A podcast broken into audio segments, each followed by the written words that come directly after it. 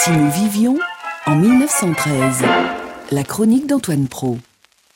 Un bond dans le passé, la France il y a un siècle avec l'historien Antoine Pro et aujourd'hui les travaux domestiques en 1913. Si nous vivions en 1913, chers auditeurs, les travaux domestiques nous prendraient beaucoup de temps. Et je ne parle pas seulement du ménage ou de la vaisselle. En 1913, le chauffage central était une nouveauté limitée aux logements bourgeois, et encore pas tous. On se chauffait avec des poêles, en fonte ou en faïence dans l'Est, et il n'y avait souvent qu'une pièce à feu.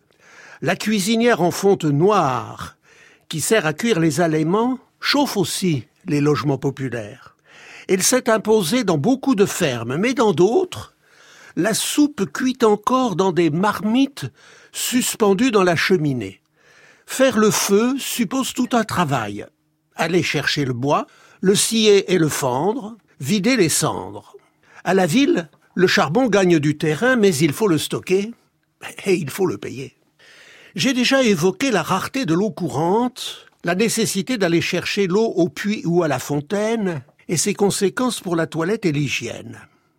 Elle faisait aussi de la lessive une lourde entreprise.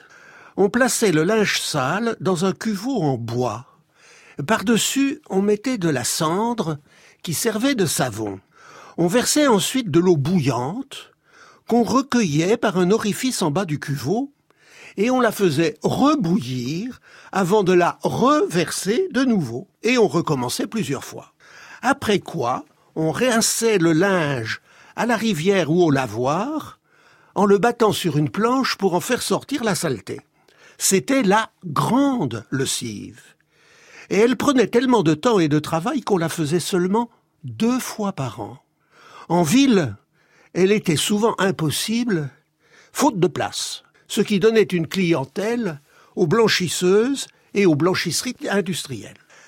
Les lavoirs étaient des hauts lieux de la sociabilité féminine. On y tenait la gazette du village ou du quartier. Mais laver le linge deux fois par an obligeait à en avoir beaucoup si l'on voulait en changer.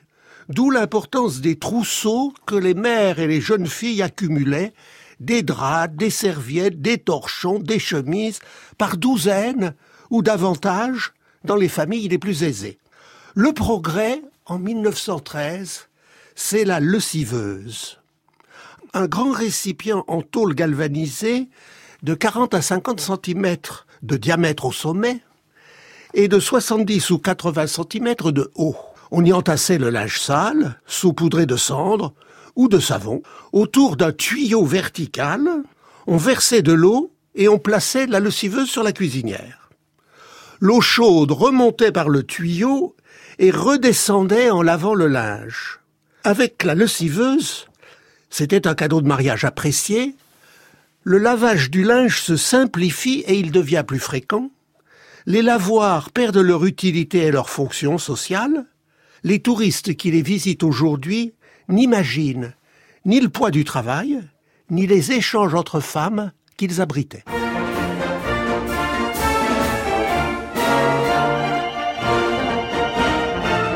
Si nous vivions en 1913 avec Antoine Pro qui préside la mission du centenaire de la Première Guerre mondiale dont France Inter est partenaire, on le retrouvera lundi vers 8h moins 5.